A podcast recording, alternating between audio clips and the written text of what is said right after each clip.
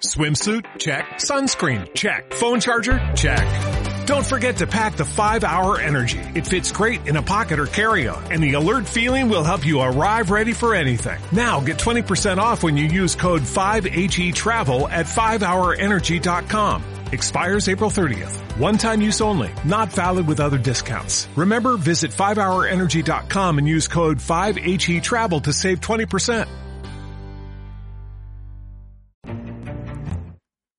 ¿Qué tal amigos de la Antorcha Azul? ¿Cómo están? Los saluda Jorge Arcega, el Monster. Estamos grabando este fragmento de video completamente en vivo a través de nuestro Twitch. Todos los lunes, miércoles y viernes estamos transmitiendo en el twitch.tv diagonal evolución espiritual. Y hoy quiero presentarles, es cierto que tenemos un poco abandonado el canal de la Antorcha Azul, pero vamos a estar haciendo pequeños videitos, al menos uno a la semana, para hablar de estos temas, sobre todo que tienen que ver con geopolítica, temas que tienen que ver con situaciones que están ocurriendo en el mundo y que desde el punto de vista crítico del lector del libro Urantia nosotros podemos entender.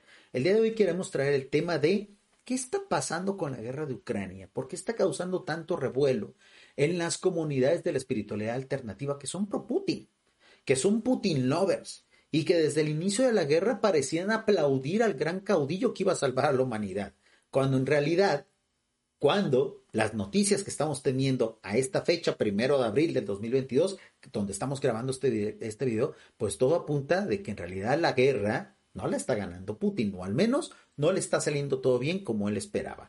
Quiero, pido reaccionar junto con ustedes a estos tres videos. Chequen cómo van a ser videos en diferentes momentos. Este video es del canal de Rafa Pal, obviamente un pues, pseudo periodista, un pseudo informador, que yo hace tiempo eh, pues recomendé en los podcasts malditos de Planeta Urantia, ese programa de podcast que tuvimos y del cual ahí está en Evox y a lo mejor algún día retomaremos una tercera o una cuarta temporada. Yo en su momento recomendé este canal. Pero después me di cuenta, tras la era Trump, que el tipo lo único que se dedica es a vender bulos y lo hace muy bien. Su labor de, de difundidor de malas noticias y de agorero de la destrucción es buenísima, pero como periodista verás, da mucho que desear.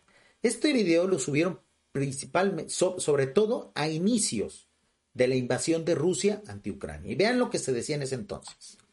Hola, desde el comienzo de la guerra de Ucrania están disparándose las teorías sobre Vladimir Putin, muchas de ellas eh, originadas por el propio poder. Y... Esta es la visión de aquellos que son Putin lovers, de aquellos que desde el inicio de la invasión creyeron, imaginaron y lo siguen haciendo en la actualidad, un mes después casi de que inició la invasión, de que la guerra incluso ya está ganada, cuando en realidad estamos viendo que Rusia comienza a caerse en pedazos, ¿ok? Para que vean cómo, dependiendo del medio, dependiendo del sesgo, dependiendo del dogma, porque hay gente que cree en estos líderes políticos como que si fueran mesías y que ponen su fe espiritual sobre esa gente, cuando esos son meros seres humanos como ustedes y como yo. Es cierto, con poder, pero al fin y al cabo, seres humanos que también se equivocan, como todo indica le está pasando a Putin, que la verdad es el gran perdedor de esta guerra. Y esta clase de información ha tocado de lleno a algunos informadores de la disidencia. Y seguramente por desconocimiento, bueno, pues continúan con esos relatos acerca de que Putin es un esclavo del nuevo orden mundial, desconociendo la historia mm, profunda y la historia que no ha sido contada, es decir, la historia no revelada por la oficialidad sobre Vladimir Putin. Ok, ahorita nos van a decir quién era realmente Vladimir Putin. Toda esa iconografía, toda esa mística del gran caudillo, ¿eh? para que vean.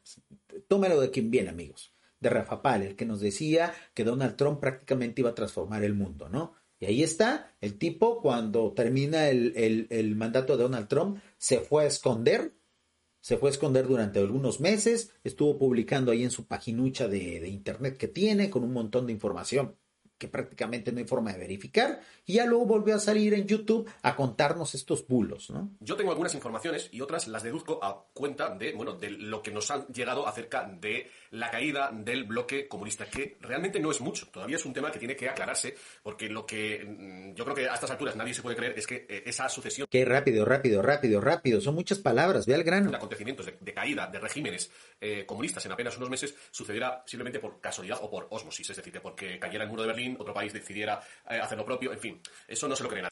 Pues eso, eso realmente no es lo que dicta la, historia, la historia oficial al menos. Eso fue un proceso de muchos años que sí se puede, se puede, se puede eh, entender que la caída del muro de Berlín fue algo simbólico que inspiró a muchas otras naciones. A mí me tocó ver la caída del muro de Berlín en vivo a través de televisión. Yo vivo, a, vivo en México, o sea, y en un lugar totalmente rural de México donde pues, en la vida me voy a parar yo ahí en Berlín. Pero a lo que voy es, nos tocó verlo en vivo.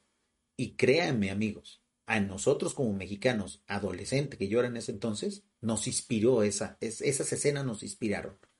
Imagínense lo que detonó eso en personas que vivían dentro del bloque comunista, que los mantenía en el hambre, que los mantenía sobre precisamente la bota del opresor. Claro que la caída del muro de Berlín fue algo que determinó y que fue un parteaguas para la caída del resto de la Unión Soviética. Por supuesto que sí, o sea, es negar lo innegable, ¿no? Nadie.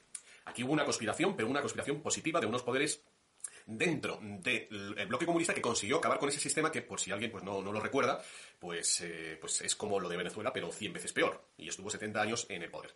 Bueno, eh, la... Y actualmente, actualmente, mucha gente quisiera que ese régimen regresara, ¿eh? Los Putin lovers, dentro de su entraña, dentro de su de todas esas cosas que tienen en la cabeza y en su corazón quisieran que regresara esa porquería de régimen político. Por eso quisieran que, que ya Putin ya fuera el dueño del mundo para que regrese el antiguo bloque. Cuando no tienen la remota, la más remota idea de qué era vivir ahí. De qué era vivir adentro de ese régimen información que yo creo que todo el mundo conoce es que eh, la caída del comunismo en Polonia, específicamente en Polonia, dirigida por el, director, el presidente, el secretario general del Sindicato Solidaridad, Les Walesa, estuvo muy relacionada con la acción de la Iglesia Católica encarnada en el Papa Wojtyła, que, como sabéis, era polaco. Esto yo creo que Pablo II. poca gente duda de ello. Hubo una, una intercesión por parte de la Iglesia Católica, que en aquel momento tenía mucho poder en Polonia, y Sí, eso, esos son hechos conocidos. Okay. Vamos a ver a ver si habla algo de, de, supuestamente el Putin de ahora, ¿no? Putin está ahí para ayudar a liberar a la humanidad y está dando los pasos, y lo siento mucho con los pacifistas que me seguís, pero los pasos ineludibles, porque estos satánicos no se van a ir haciendo meditaciones y dándoles eh, rositas y, y, y con... Se supone que Putin está luchando contra el cabal y va a liberar a la humanidad de eso. Bueno, ese es el punto de vista de la gente fantasiosa de los Putin lovers, que creen que haciendo la guerra se le puede ganar al mal, cuando los malignos, los seres malignos, son los principales promotores de las guerras. Esos seres, mediante sus artimañas, fueron los que detonaron la Primera y la Segunda Guerra Mundial. Algún día haremos un programa de especulación solo de eso, en el canal primario que es Evolución Espiritual. La guerra, amigos, es el peor método de pacificación y de liberación de un mundo. Porque la guerra está implícitamente relacionada con la barbarie, con el materialismo de los mundos. Entonces, hay aquellos que quieran seguir regodeándose en los tambores de guerra. Vamos a ver este otro video. Chequen cómo son importantes las fechas de los videos que les estoy compartiendo hoy. Este video fue subido a YouTube en este canal, que es un canal pues, de, muchos temas. Es un canal que yo sigo, bastante grande, ya va a tener medio millón de suscriptores. Y este video fue subido hace 15 días. O sea, más o menos 15 días después que el de, de Rafa Pal. Chequen lo que ya se estaba previendo. Este es un video de un creador de contenido australiano. que En, en otras latitudes del mundo, diferentes a la de España, donde tienden mucho a fantasear, sobre todas esas chaquetas mentales de, de, de, cosas místicas y eso, acá vamos a ver algo más mundano, pero algo más de acorde a lo que ha venido pasando de un mes a la fecha. Vamos a aumentar la velocidad. Hola, hay unas imágenes. a un corto documental de Marginal Media. La guerra de Ucrania sigue su curso y después de dos semanas da la sensación de que esto no ha hecho más que comenzar. Y eso por... Ahí está. Este video fue subido dos semanas después de que inició la invasión. El video de Rafa Pal eran unos días después y era cuando todos los Putin estaban estasiados prácticamente, parecía que tenían hasta una erección de que no, ya Putin, ya llegó la hora del cabal, y va a ser una guerra relámpago, y no va a haber civiles muertos, y son ataques sistemáticos a instalaciones militares, cuando hemos visto en imágenes ataques a escuelas, a eh, damnificados civiles por todos lados, sobre todo gente que ha sido expulsada de sus ciudades. ¿Ok? Veamos porque quienes planearon e iniciaron esta tarea, Putin y aquellos que le rodeen, se han equivocado de cabo a rabo en sus previsiones. Pero oye, nos pasa a todos. Cualquiera que haya pasado por la experiencia de construir o renovar una casa sabe que planea una obra de seis meses y luego tarda dos años. Que si el albañil... Claro, ¿no? Pero fíjense bien, los Putin lovers, los putinfílicos, al inicio, cuando empezaron a aplaudir todos estos hechos, aseguraban que iba a ser una victoria aplastante, que prácticamente la guerra iba a durar unos cuantos días, unas cuantas horas incluso, porque el ejército ruso iba a sacar todo su arsenal de máxima tecnología, incluso con tecnología traída de otros lugares, de otros planetas, de otras civilizaciones. Así estaba, así estaba de chiflada la gente en redes sociales. Muchos de esos posts ya fueron borrados porque a medida que empezaron a ver que los días pasaban y que incluso el ejército ucraniano les iba ganando algunas batallas, entonces retiraron sus posts. ¿Por qué? Porque esta gente, pues sí, o sea, eh, es cierto que no tienen vergüenza, es cierto que no tienen sentido del ridículo, pero tampoco tontos son. ¿Ok? Daniel no aparece cuando te dice, que si el ayuntamiento no responde cuando preguntas, etc. Es ley de vida. Las cosas de Palacio van despacio. Todo lleva más tiempo que el que imaginamos. Si es así para cualquier trámite, ¿cómo no lo va a ser para invadir y hacerse con el control de todo un país? Putin Y sobre todo cuando eh, precisamente esos tiempos beligerantes, esas épocas de, de hacer la guerra antes de, de hacer la guerra para transformar el mundo, ya terminaron, amigos. La humanidad ya no se cree esos cuentos, ya no se sube esos carros. Basta ver el montón de imágenes de soldados rusos que han desertado, incluso teniendo superioridad numérica y tecnológica contra Ucrania, porque ni, ni, el, ni los propios integrantes del ejército ruso quieren la guerra. Fueron a la guerra engañados muchos de ellos, porque la gente está harta de las guerras. Y tenemos aquí estos ridículos, estos dirigentes ridículos que creen que con guerra se van a solucionar las cosas. Y está el montón de focas babiantes aplaudiendo ese tipo de medidas y creyendo que este tipo de personas nos van a liberar de quién sabe qué seres. Ahora resulta que los de la espiritualidad alternativa son probélicos he visto semejante idiotes. Ha cometido errores de bulto en sus previsiones. Creía que llegar a Kiev y hacerse con la capital era cosa de un día o dos, pero ahí tiene esa columna de 64 kilómetros de vehículos que parece que se mueven poco para que la luz del sol no pudra los neumáticos. Pensaba que los ucranianos iban a poner escasa o nula resistencia y cada vez están mejor organizados y más armados. Pensaba que... Y sobre todo, tienen más apoyo del resto de la comunidad mundial. Porque han resistido como han podido. Porque los están masacrando y muchos de ellos no se quieren ir. Se están yendo los niños, se están yendo los ancianos, se están yendo incluso algunas mujeres, no todas, muchas se están quedando a pelear. Porque quieren que esto no salga de su territorio. Y porque van a morir peleando. Porque si esto sale de su territorio, ahí sí, todos los Putin lovers, que están a miles de kilómetros de este conflicto, a ver luego qué siguen pensando cuando las bombas caigan sobre su techo. A ver qué tan Putin lovers van a ser. Occidente iba a dividirse en cuanto a la respuesta a esta guerra, pero tanto la OTAN como la Unión Europea se han unido en su respuesta a Ucrania. Todos... Esto, amigos, creo yo que es una gran prueba, es una muestra, muy probablemente del gobierno planetario, de qué tanto hemos evolucionado como humanidad. Hace años, gran parte de la humanidad hubiera actuado como los Putin lovers de hoy. Ahora ya no. Ahora todo el mundo dijo, otra vez una puta guerra.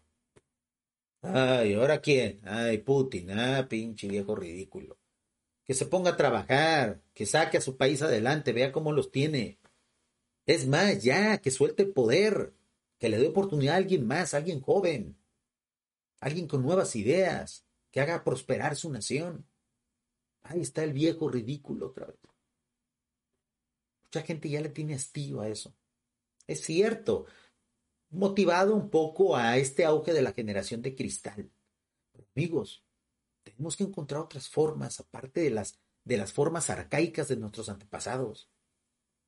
Otros métodos, otras vías de negociación. No la guerra, porque ya ni los mismos ejércitos quieren la guerra, amigos. Estos imprevistos ya están pesando en el ánimo de Putin, pero cuando se trata de Rusia contra Ucrania, probablemente no se queden más que en eso, imprevistos, como cuando construyes la casa. Puede que no avance ni de la manera ni al ritmo que planeaste, pero al final acabarás con tu casa. Mientras tengas el dinero, podrás pasarte del presupuesto de largo. Al final vas a acabar con la casa de tus sueños, ¿o no? Ahí está, amigos. Las guerras en un mundo global no son costeables. Porque bastó con cerrar el flujo del dinero alrededor de Rusia para quebrar el país y quebrar la guerra. Eso es lo que esta gente no calculó, porque siguen pensando como en el siglo pasado, porque creen que basta nada más con ir y atacar. Es la parte que yo no entiendo de ese afán de beligerancia de aquellos que apoyan este tipo de medidas. ¿Qué no se suponía que nosotros éramos diferentes? ¿Qué nos suponía que nosotros éramos mejores? Me refiero a los creyentes en la espiritualidad alternativa. ¿Por qué tan rápido entregaron la cola a Putin? ¿Por qué luego, luego soltaron las nalguitas con, con Putin? Son cosas que yo no entiendo. Es que el cabal, es que... Eso lo vienen repitiendo desde el gobierno de Trump y ahí está Trump, que ni siquiera pudo reelegirse. Ya déjense de fantasías y de babosadas y pónganse a trabajar. ¿Por qué, amigos? Porque la realidad siempre se impone. No se necesita un cabal para que estas cosas ocurran, se necesita simplemente la lógica, entender el signo de los tiempos. ¿De qué lado de la historia quieren estar, amigos? ¿Del lado de los perdedores o de los ganadores? Si no tienes el dinero. El error que ha cometido Putin y que puede que sea mucho más serio que un imprevisto ha sido confiar en el sistema financiero occidental. Esto podría costarle la guerra y el puesto. De eso va este corto documental, de este grave error. De lo que no va, búsquenlo ustedes por otro lado. Se refiere a la información fake que está por todos lados en las redes Putin lovers, ¿no? Sobre todo en los medios rusos que se han dedicado a fomentar ese tipo de información también, donde ponen a Rusia como un, gran país que tiene todo el armamento, que incluso utiliza tecnología extraterrestre, un montón de idioteces y idioteces, sin sentido, amigos. Bueno, pues ahí está el video, la verdad es que buenas reflexiones. Quiero presentarles un video más así rápido donde, fíjense cómo esto ya está más cerca de la época actual, no es un video de hoy, es un video de hace una semana, y cómo se hace una rápida reflexión del por qué esta guerra ya está perdida para Putin. Esto ya está perdido. Independientemente del resultado, Putin ya perdió esta guerra. ¿Por qué? Porque ya, al menos en el imaginario colectivo, Putin ya es un criminal de guerra, el primer criminal de guerra del siglo XXI. Y eso no se lo va a quitar nadie, amigos. Tras un mes de invasión Rusia de Ucrania, nos está empezando a quedar alguna que otra cosa clara acerca de cómo será el escenario geopolítico tras la guerra. Fíjense, aquí ya, aquí en este canal, que es uno de los consentidos de, de nuestro espacio de Twitch, que es Memoria de Pez. Canal excelente. Yo les recomiendo que se suscriban. Yo estoy suscrito con la campanita, miren, de YouTube. Y es un canal que hace rápidas reflexiones, unos videos súper bien editados, súper bien hechos, de cualquier cuestión geopolítica, geoestratégica que exista en, la actualidad. Y ellos, de inmediato cuando inició el conflicto, se dieron cuenta, esto lo va a perder Rusia. Y, un, y casi un mes después, confirman sus dichos. Vamos a ver en qué se basan, ¿ok? Un secreto que a Rusia no le han salido las cosas como había previsto. La resistencia militar ucraniana, la moral de su pueblo y la unión de Occidente contra la invasión no entraban en las quinielas del Kremlin. La unión de Occidente, amigos, fue la clave en esto. Sí es cierto, China de repente titubeó. Al inicio muchos, muchos vimos que esta guerra la, va a definir la decisión de China y China hizo sus cuentas. Los chinos, los asiáticos son sumamente inteligentes, podrán tener muchos defectos, pero tontos no son. Y han de haber dicho, a ver, ¿qué me conviene aquí? ¿Aliarme con un régimen que va en pleno deterioro y, y directo a una, crisis, a una crisis? ¿O aliarme con el resto del mundo que son los que más me compran? Poderoso caballero don dinero. Se fueron al business. Y ahí está. Esa es precisamente lo que movió la balanza hacia un lado o hacia otro. Por ello, que a Putin apenas le quedan opciones para sacar nada bueno de esta guerra. En este vídeo veremos cuál es el gran problema de Rusia y por qué pase lo que pase, y aun rindiéndose Ucrania, Rusia no ganará nada en esta guerra. Así que... Incluso rindiéndose Ucrania, Rusia no va a ganar la guerra. O sea, ya, la guerra ya está perdida para ellos por el aspecto económico y sobre todo por cómo van a quedar ante el resto del mundo, amigos muy probablemente Putin vaya a tener que ceder el puesto.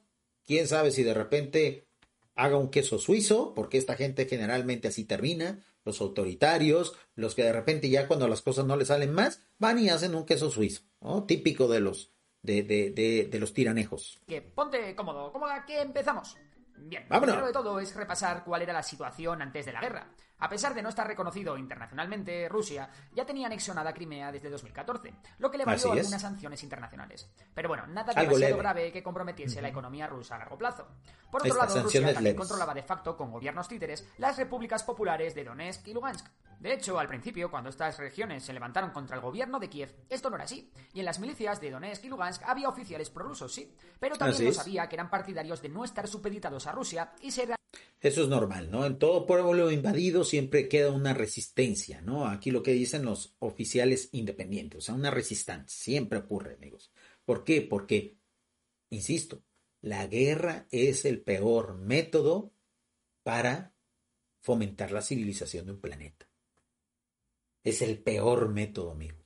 Es cierto, no hemos dado con la clave, pero lo que creo yo ya ha quedado constado en la historia de la humanidad de Urantia es de que las guerras no sirven. No sirven, no, no hay provecho en las guerras, amigos. Realmente independientes. Sin embargo, todos estos líderes fueron siendo misteriosamente asesinados en diferentes atentados, por lo que a día de, hoy todos los mandos de Donetsk y Lugansk son leales al Kremlin. Además de controlar Crimea, Donetsk y Lugansk, antes de la guerra con Ucrania, Rusia tenía una economía totalmente integrada en el comercio internacional. El punto 3, amigos, es donde está el talón de Aquiles de Rusia. Y de inmediato el resto del mundo, sobre todo los países integrados a la OTAN y, bueno, de repente Latinoamérica, se dieron cuenta que cerrándole el flujo del dinero y las inversiones a Rusia, ese país iba a quebrar. Y lo mismo pasaría con cualquier otro país que se atreva precisamente a invadir a otro. Se le hace un bloqueo económico y lo quebras. ¿Qué no sabía eso este gran líder ruso este todopoderoso Putin? Un mal cálculo, ¿eh? O, quién sabe. O sea, a lo mejor sí lo contempló, pero jamás creyó que el mundo y China se iban a unir para bloquearlo y lo dejaron prácticamente sin pertrechos. Y sus fuerzas armadas tenían una muy buena fama fruto de sus exitosas campañas en Siria. El punto 4 también tiene mucho que ver. Porque en todo lo que es la propaganda militar, Rusia durante muchos años estuvo vendiendo la idea de que tenía un ejército invencible, con alta tecnología, con armamentos. Ustedes en, algunos videos que hicimos para Evolución Espiritual vimos algunas imágenes de cómo ellos presentaban a su ejército, prácticamente con disfraces de alien. Ahí están sus chingados soldados, ¿no? Que no han podido con una pequeña resistencia de Ucrania. Ellos los dicen, ah, es que son, son nachos. Eh, el ejército de Ucrania son nachos. Ustedes saben a qué, me refiero, estamos en la antorcha azul. Son nachos, ¿sabes que todos ellos son neonachos? Pues esos neonachos acabaron con el prestigio militar. Y prácticamente están haciendo retroceder a las tropas rusas. Pues no que muy chingones los rusos, pues. O en Kazajistán. La poca beligerancia previa frente a la OTAN también hizo que muchos países de esta se relajaran y descuidasen sus inversiones en defensa. Sin embargo, en febrero de Exacto. 2022 ocurrió y, es, y eso es lo malo, amigos, también. Que las guerras fomentan que los países se armen. Por eso la guerra jamás va a ser opción, amigos. No hay guerras ni buenas ni malas. Todas son malas. Por eso a mí me extraña mucho que aquellos que supuestamente creen en la espiritualidad sean pro Putin sean pro, ahora, ahora resulta que somos los beligerantes. ¿Qué pues tienen en la cabeza? Todos sabemos. Rusia, tras meses acumulando tropas cerca de la frontera con Ucrania, hizo lo que nadie quería creerse, iniciar la invasión de sus vecinos ucranianos. El plan ruso era algo parecido a lo que la Unión Soviética hizo con Afganistán, una operación relámpago para hacerse con... Imagínense amigos, copiando métodos beligerantes totalmente fallidos que la historia demostró que fue un fracaso. La guerra de Afganistán es el Vietnam de los rusos. Kiev y las principales ciudades del oeste de Ucrania. De esta forma, forzaría al gobierno ucraniano a rendirse y, en su lugar, instaurar un gobierno títere. A los ojos rusos, la operación debía ser muy limpia, rápida y sin apenas coste en vidas civiles. Esa es la misma, la misma cantaleta que repetían por todos lados los Putin lovers. ¿Lo notan? O sea, ese, ese es precisamente el mensaje que mandaba la propaganda rusa. Y muchísimos Putin lovers repetían eso como, como, como pericos prácticamente. Sí, va a ser algo rápido, limpio y donde no va a morir ningún civil. La realidad se impone como siempre, amigos, y como siempre los deja en ridículo. Y en un principio, durante las primeras horas de la operación, todo parecía que estaba saliendo a pedir de boca. Un tímido bombardeo de preparación inicial dio pie al inicio de una operación terrestre. En cuestión de horas, los blindados rusos se habían plantado en las afueras de Kiev, rodeaban Kharkov, entraban en Sumy y cruzaban el Dnieper en Kherson. Oigan, ¿y, ¿y, más o menos qué tamaño, qué tamaño tiene Ucrania? Vamos a ver, vamos a buscar aquí rápido en Google. ¿Qué tamaño? A ver. Ucrania. ¿Dónde está Ucrania? Voy a poner. Para ver más o menos qué tamaño, porque si ni siquiera han podido eh, eh, conquistar ese territorio, pues está bastante pequeño Ucrania. A ver, vamos a ver comparación. Bueno, no, no, no, sí está más o menos. Sí está más o menos grande. O sea, vean, aquí está. Créanme que no había hecho este ejercicio, amigos. Aquí está Ucrania. Pues está más o menos grandecita, ¿no? Aquí está, aquí se ve mejor, miren, aquí está. Bueno, estamos hablando que Ucrania, que es casi igual que España, más o menos. Ucrania tiene más o menos el tamaño de Turquía, o sea, más o menos, ¿no?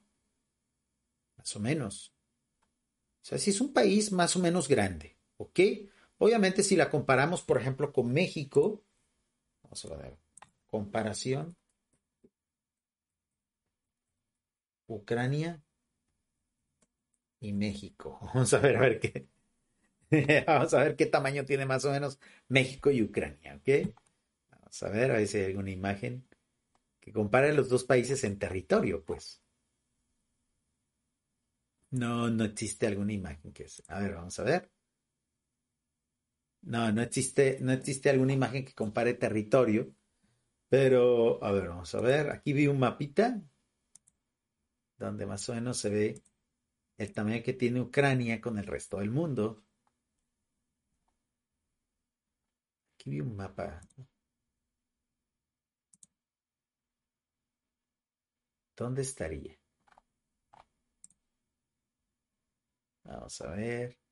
Uno donde se vea Ucrania en el mundo, ¿no? Vamos a ver. Ucrania en el mundo.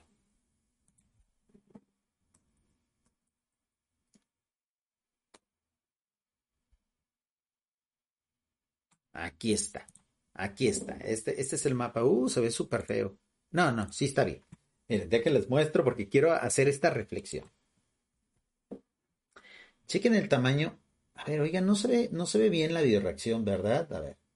Dejen acomodar un poquito esta fuente la más grande para que se vea bien. Ahí está. Así es como quería que se viera. Fíjense, amigos. Ahí está. Fíjense. Ucrania tiene más o menos este tamaño.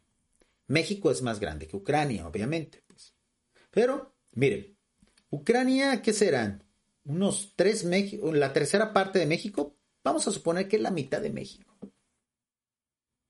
Si Rusia pretendía de manera rápida conquistar un territorio como la mitad de México y no ha podido, imagínense lo que tardaría en conquistar un territorio como Brasil, como Argentina, por ejemplo, como Chile, como la India, etcétera. O sea, a lo que voy, lo que quiero reflexionar es lo siguiente: vean el tamaño de los países. Se supone que este gran genio de la estrategia Vladimir Putin se las sabía de todas, todas. Y no ha podido con este chingado país, amigo. Un país reciente, un país que, que hasta cierto punto estaba, estaba bajo el yugo todavía de ellos, por ser vecino, pues, por ser frontera. ¿Qué le va a hacer Putin a otros países como China, como Estados Unidos, que son potencia? ¿Qué le va a hacer Rusia? ¿Qué pretendía? Si no han podido con Ucrania, amigos, no van a poder con el resto del mundo.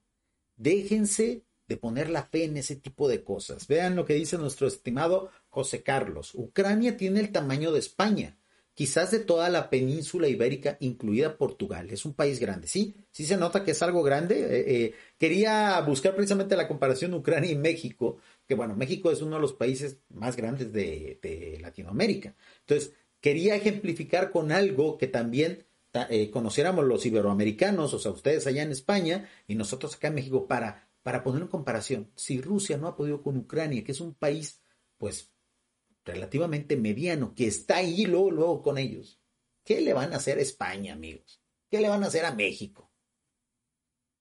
para que vean el tamaño del fracaso de esta operación. Por eso, el título de este video, pase lo que pase, Rusia ya perdió, porque perdió todo lo que la propaganda había lanzado durante años, porque gran parte de los bulos pro Putin que vemos en Facebook, que vemos en todas las redes sociales, han sido propaganda pagada, amigos, fomentada por ellos. Y con esta guerra, con esta guerrita, todo ese dinero, toda esa propaganda perdió efectividad. Ya nadie va a respetar a Putin. Ya quedó en ridículo mundial. Sin embargo, la maquinaria de guerra rusa no estaba lo suficientemente engrasada y la resistencia ucraniana comenzó a hacerse notar, causando importantes reveses. Obviamente con, con, el apoyo armamentístico del, resto de los países, de la OTAN, incluso eh, hubo una convocatoria para que varios países latinoamericanos, entre ellos México, colaboraran con armamento, con, con apoyo económico, etcétera el presidente, pues medio, pues, medio tibio y ya senil que tenemos acá en México, pues no quiso apoyar en nada porque es Putin lover también, ¿no? Y ahorita todo el mundo le está diciendo, oiga, y Putin, pues te ridículo, no, pues todo el mundo calladito. Ahora sí ya se regresaron al closet todos los Putin lovers. Ahora sí, no, no, es que yo nunca he apoyado a Putin, no, cabrones. Como ya está haciendo el ridículo el señor, ahora sí ya todo el mundo está lavando las manos. A las fuerzas rusas la logística rusa comenzó a sufrir. Y pronto vimos cómo los tanques rusos se quedaban sin combustible, cómo llegaban raciones militares caducadas y también cómo aparecía material y municiones.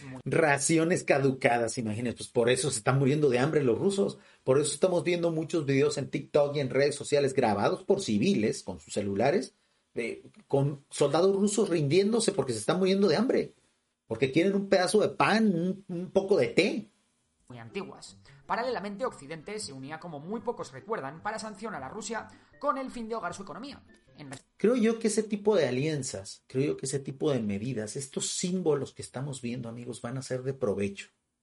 Va a ser una lección que debemos de aprender como humanidad. Las guerras son algo obsoleto, son algo arcaico.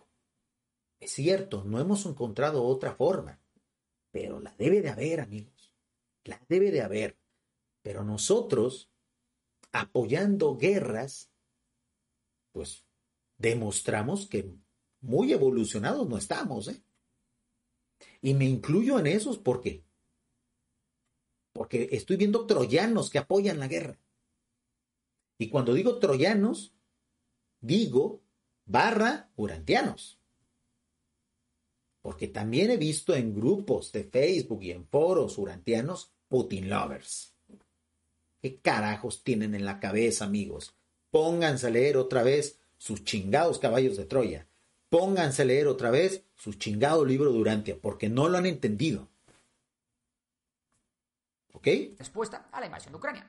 Desde entonces, la Rusia de Putin está en un callejón sin salida. ¿Por qué? Básicamente porque... Lo dejaron sin billete.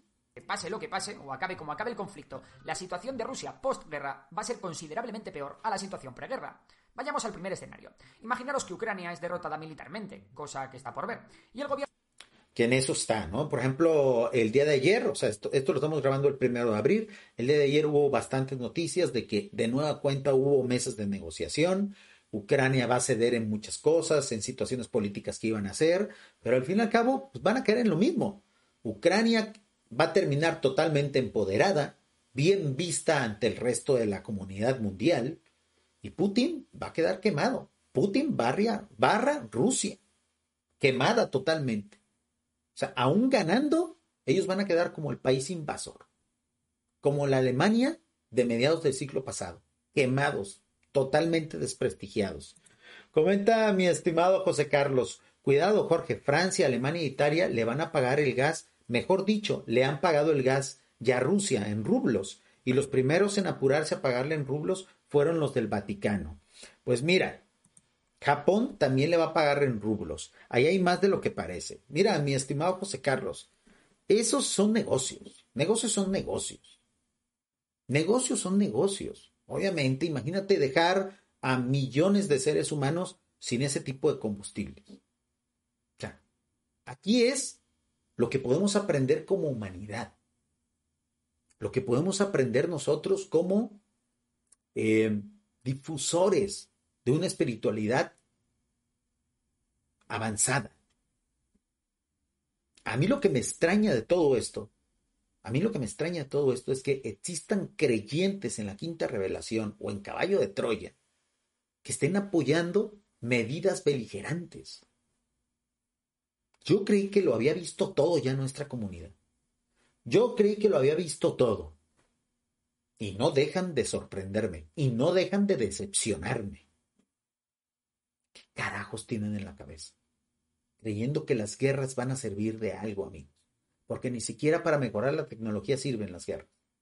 En tiempos de paz se han logrado mejores cosas de avances tecnológicos. Yo no entiendo, ¿ok? Pues no te quedan misas que escuchar, Jorge dice. Eh, no, no entendí exactamente, si me puedes explicar más o menos a qué te refieres, pero bueno, las sorpresas siempre se presentan, ¿eh? Las sorpresas siempre se presentan.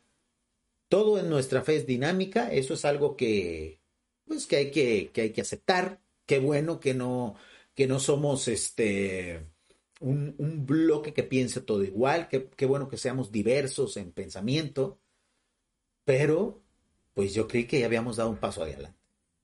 Y lo que estoy viendo en estos tiempos, sobre todo ante este, ante este escenario bélico, es un retroceso.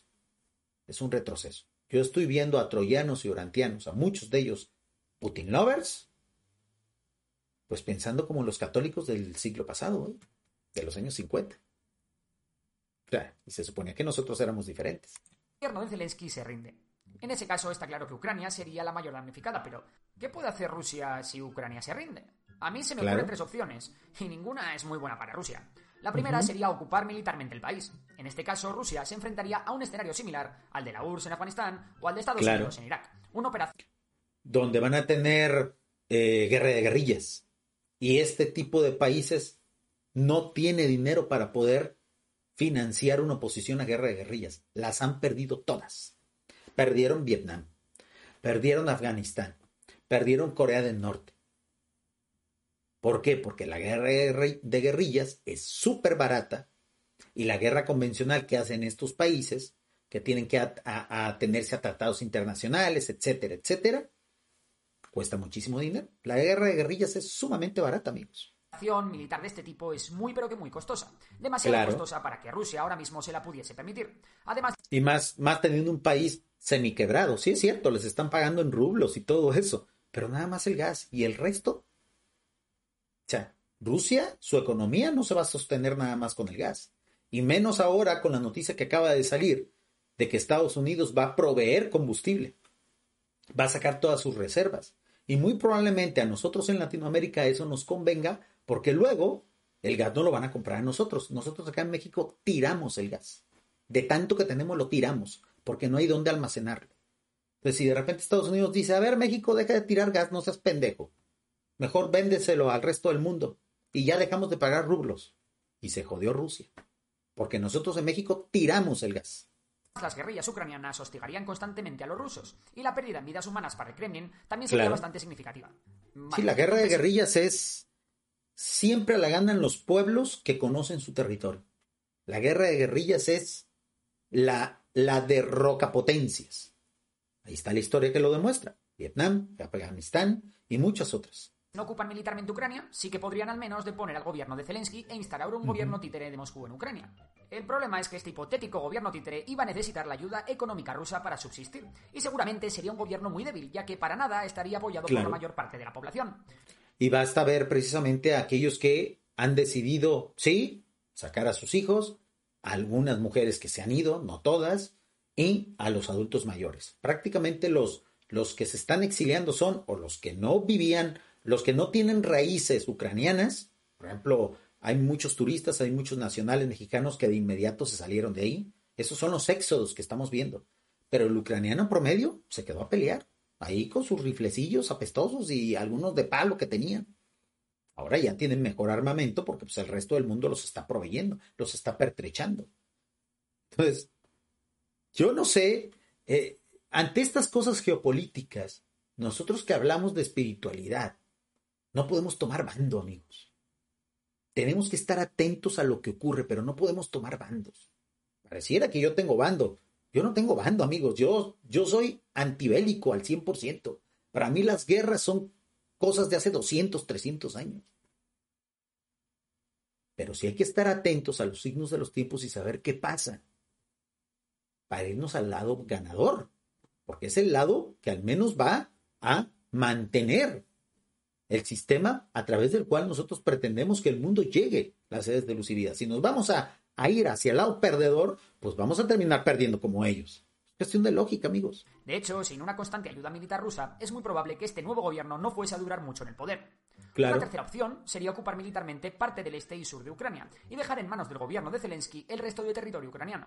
En Sí, hacer una división tipo, tipo Berlín, ¿no? Lo que pasó en Berlín, ¿no? El lado soviético y el lado capitalista. O sea, eso también fracasa tarde o temprano, a los años, a los meses fracasa porque divides a la población a la mitad. En este escenario, los problemas para Rusia menguan, pero aún así podrían surgir guerrillas ucranianas en los territorios Claro. ocupados por Rusia. Pero gran problema para Rusia en cualquiera de los tres escenarios vistos anteriormente es que Occidente lo más seguro es que mantuviese las sanciones, por lo que la economía Claro. rusa arrastraría una gran losa encima. A esto Sí, por más gas que ellos tengan, hay otros países que pueden proveer ese gas. Y sin necesidad de convertir monedas y eso. Eso es una patada de ahogado de, de Putin. Dice nuestro estimado José Carlos. El asunto de Ucrania sencillamente es una guerra civil interna y por el otro lado se juega el dominio hegemónico, Estados Unidos y Rusia y China por el otro junto con la caída del dólar. Pues mi estimado José Carlos, insisto, hay que esperarse. Hay que esperarse. El asunto de nosotros, el business de nosotros, es precisamente dejar de promover estas ideas. Dejar de pensar que la guerra es una opción. A partir de ahí es que nosotros debemos de trabajar. La crítica que yo estoy haciendo aquí es que de inmediato el sector de la espiritualidad alternativa le soltó las nalgas a Putin. De, ustedes lo pudieron ver en sus redes sociales, cómo se desvivían en elogios. Es algo que yo no entiendo. Lo tenían reprimido, ¿verdad? Lo tenían reprimido. Esa hambre eh, beligerante. ¿Qué, ¿Qué les pasó? ¿Qué les pasó? ¿Qué se supone que nosotros no estamos más allá de todo eso? ¿Qué nos supone que nosotros manejamos el lenguaje de Jesús de Nazaret?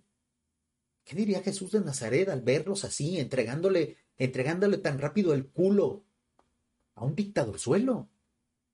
¿Qué les pasó? ¿Que no lo tenían claro? ¿Que las guerras no llevan a ninguna parte? ¿Que las muertes de seres humanos de ninguna forma están justificadas? ¿Qué les pasó, mis Putin lovers? Rápido entregaron las narguitas. Y ahí quedó el testimonio en Facebook. ¿Ustedes creen que borrando sus posts eso desaparece? No, amigos. Todo deja huella digital. Y si en un futuro esto crece y detona de, man- de manera internacional y hay juicios, hay forma de ver sus posts. ¿eh? Lo digo para que, para quien está haciendo público su amor, téngalo considerado, amigos. Fomentemos la paz, fomentemos la cordura, la racionalidad, la espiritualidad. A mí me extraña ese doble discurso y es, y es por eso que traigo estos temas aquí, a este espacio. También habría que sumarle las decenas de miles de vidas de soldados rusos que costaría la rendición de Ucrania.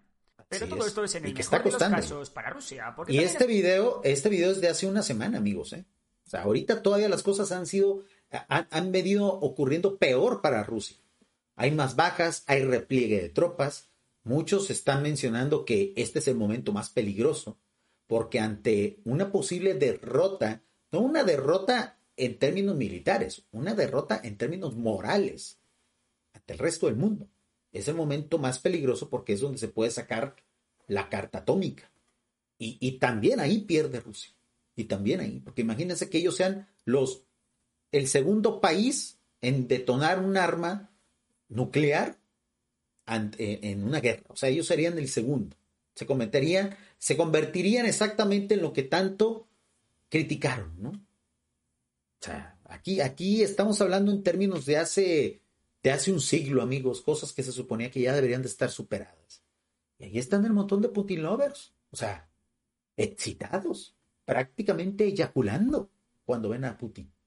Es algo que yo no entiendo. O sea, ¿qué no se suponía que nosotros adoramos a dioses? ¿Qué no se suponía que nosotros adoramos a dioses creadores? ¿No a pinches seres humanos? Es probable que Ucrania no sea derrotada militarmente, pero acabe aceptando las condiciones de Rusia. Las últimas ¿Qué es lo que está pasando en la actualidad? Con Ucrania han sido el reconocimiento de la independencia de las repúblicas populares de Donetsk y Lugansk, el reconocimiento de la anexión de Crimea por parte de Rusia y la renuncia garantizada por una reforma en la Constitución de Ucrania que diga que Ucrania no puede entrar ni en la OTAN ni en la Unión Europea. Que es más o menos lo que ha estado pasando una semana después de que se realizó este video para que vean lo importante que es ver esto con la cabeza bien fría. Este, este canal es de análisis político, memoria de pez. Es la característica que tiene. Lo ve todo muy frío, no toma bandos, o sea, él nada más observa lo que está pasando. Y hace una semana él ya estaba manejando los escenarios que actualmente son vigentes. Si estas condiciones son aceptadas por Ucrania, Rusia habría montado todo este tinglado, se habría casi arruinado y habría sacrificado miles de vidas de sus soldados para simplemente quedarse como quedar igual la guerra. Exacto, para no ganar nada. Tendría garantías legales y diplomáticas, pero seamos serios, Ucrania nunca iba a ser capaz ni de recuperar el Donbass ni de recuperar Crimea por sí sola. Claro. Y la OTAN nunca iba a aceptar a Ucrania mientras el conflicto del Donbass estuviese abierto. Por pero supuesto. los problemas para Rusia no acaban ahí. De momento todos los escenarios que hemos planteado han pasado por una rendición ucraniana o porque Ucrania acepte las demandas rusas. Pero que podría darse el caso en el que la resistencia ucraniana pudiese alargar el conflicto tanto como para... Eso ya está pasando ayer y hoy. Ya hay algunas ciudades que han sido recuperadas por la resistencia ucraniana. Hay algunas tropas que se han retirado. Muchos dicen, Jorge, es que a lo mejor ese es el síntoma de que viene el ataque masivo, de que ahora sí ya viene el ataque pues con armas de destrucción masiva. Pues un clavo más o el clavo final para que Putin quede como el primer gran villano, incluso más que Saddam Hussein, que Saddam Hussein compartió dos siglos, los años 90 y principios de los 2000, y ya la verdad, pues ya, Saddam Hussein ya, ya la, la historia lo ha juzgado. Ahora sería el primer gran tirano, el primer gran villano a nivel mundial. Y la verdad es que, pues de eso que contribuya al mejoramiento de nuestra humanidad, yo no lo veo, amigos. Es la parte que a mí me sorprende. Dice, el gas no lo puede proveer ni Estados Unidos ni México porque España es la única nación que tiene las licuadoras vigas de toda Europa. No hay tantos barcos metaneros en el mundo. Mira, mi estimado José Carlos, si algo ha demostrado la humanidad es de que ante momentos de crisis el ser humano se crece. Dudo muchísimo que por el hecho de que España sea la única que tiene esa tecnología, no se pueda hacer algo rápido, un fast track y resolver. No hay que, no hay que subestimar a las naciones en momentos de crisis como esta, ni tampoco sobreestimarlas, que es lo que han hecho los Putin lovers, que de inmediato soltaron la colita, orgasmearon ante la idea de que Putin iba a acabar con el cabal, sin ningún fundamento y sin ninguna prueba. Lo acabamos de ver así rápido en el video de Rafa Pal, un mentiroso compulsivo, supuesto periodista del misterio, del oculto, de lo alternativo, que no se ha cansado de hacer el ridículo cada dos o tres años. Y por eso se tiene que ocultar unos meses y luego vuelve a salir con otras teorías jaladas de los pelos, de los pocos que tiene que Rusia tuviera que retirarse por no poder permitirse económica y socialmente continuar con la guerra. En este caso, Rusia se vería obligada a negociar sin prácticamente obtener nada a cambio. De darse es lo que, está, es lo que estamos viendo. A la confirmación de que Rusia no volverá a ser una potencia mundial de primer orden. Porque habrá perdido el prestigio, amigos. Bien dicen, hay una norma precisamente para los que somos creativos en este tipo de plataformas, es de que el prestigio es algo que tarda mucho en construirse y que se pierde en un segundo, amigos. Igual pasa con las naciones. Durante muchos años, décadas, Rusia estuvo acumulando prestigio, hasta una mística de sus gobernantes, ¿no? Hasta una mística de su ejército. Y en en unas semanas, en un mes y medio, ese prestigio se derrumbó. Ese es el, el concepto que está manejando precisamente en este, en este excelente video. La verdad es que vamos a darle su like. Estos son los creativos que vale la pena que vale la pena apoyar. Yo los invito a suscribirse, el canal Memoria de Pez. Y vamos a ver, vamos a regresar a este canal, yo pienso que unos 15 días más, para ver qué tanto se cumplieron sus, sus observaciones, su análisis. A la fecha, una semana después de este video, prácticamente estamos entre estos dos escenarios. Yo pienso que al final este va a ser el escenario, aún a pesar de todas las medidas desesperadas que hay en la actualidad, muy probablemente este vaya a ser el escenario, amigos. Guarden este fragmento del video, guarden este testimonio que acabo de dar y nos vemos en 15 días, ¿ok? Si es que no detonaron una arma nuclear y se, y, se dio la destrucción mutua asegurada, nos vemos en 15 días para que vean a ver qué fue lo que pasó. Hay que visualizar todo esto, amigos, de manera muy fría. Nosotros que estamos a miles de kilómetros de esos lugares, que hasta cierto punto no nos estamos viendo involucrados, salvo la gente de España, que pues bueno, van a tener por ahí que, que solucionar sus problemas internos también y externos. Nosotros acá en LATAM estamos bien tranquilos. Em, sabemos que si en un momento dado, pues esto se vuelve mundial, pues como siempre nosotros lo único que vamos a hacer es servir de mano de obra y de carne de cañón, porque siempre nos ha tocado así. Em, somos países y somos pueblos que, que no, que no cantamos, que no participamos, que no, que no tenemos este protagonismo en ese tipo de historias. Pero créanme, amigos, a mí lo que me tiene confundido es por qué tantos lectores del libro Urantia y tantos lectores de Caballo de Troya de inmediato le entregaron sus amores, su colita, a la idea de que Putin salve al mundo de quién sabe qué y de qué sabe qué cosa. Yo los creía más inteligentes, amigos. Yo los creía más avanzados. Háganselo ver. Y sobre todo, cuando todo esto termine, hagan una reflexión de esa espiritualidad que supuestamente tienen, que dista mucho de ser avanzada. ¿Ok? Muchísimas gracias amigos, espero les haya gustado este fragmento de video. Los invito a que se suscriban a este canal de la Antorcha Azul, el canal secundario de Evolución Espiritual, y también aquellos que están en la Antorcha Azul se suscriban a Evolución Espiritual. Vamos a retomar y hacer más videos para este espacio. Yo pienso que es sumamente interesante también hablar de estos temas desde, desde la perspectiva de los lectores del libro Durante, que al fin y al cabo es a lo que nosotros nos dedicamos. Nosotros no somos ni politólogos, ni, ni estrategas, ni nada de eso. Pero eso sí, Putin lovers, nanay, a mí no me gusta seguir a perdedores. Hasta la próxima amigos.